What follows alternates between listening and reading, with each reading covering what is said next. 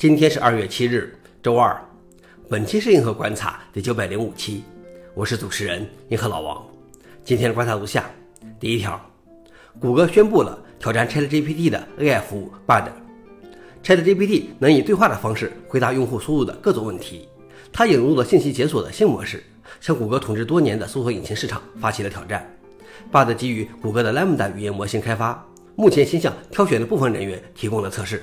Bard 相对于 ChatGPT 的一个优势是，它能利用最新的数据，而 ChatGPT 的数据截止于2021年。另外，百度也宣布将于下个月推出自己的 AI 聊天机器人文心一言 Ernie。它基于百度从2019年开始开发的语言模型，目前已经是它的第三版迭代。Ernie 可以写诗和文章，或使用文本提示自动生成图像。消息来源：CNN。老王点评：AI 大战已经开打了，只是不知道最后哪些公司会折戟沉沙。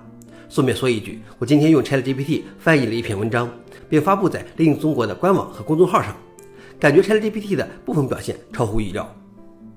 第二条是 Mozilla 恢复开发 iOS 上基于自己的引擎的 Firefox。前几天我们报道过，谷歌开始实验基于自己的 Blink 引擎的 Chrome 浏览器。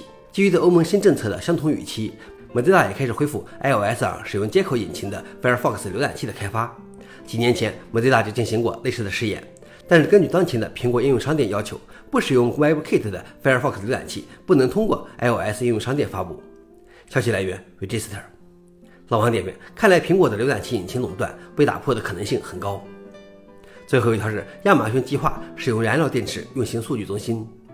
由于无法获得满足其不断增长的数据中心所需的电力，亚马逊初步计划将在三个数据中心安装近七十五兆瓦的燃料电池容量，未来将会扩大到另外四个地点。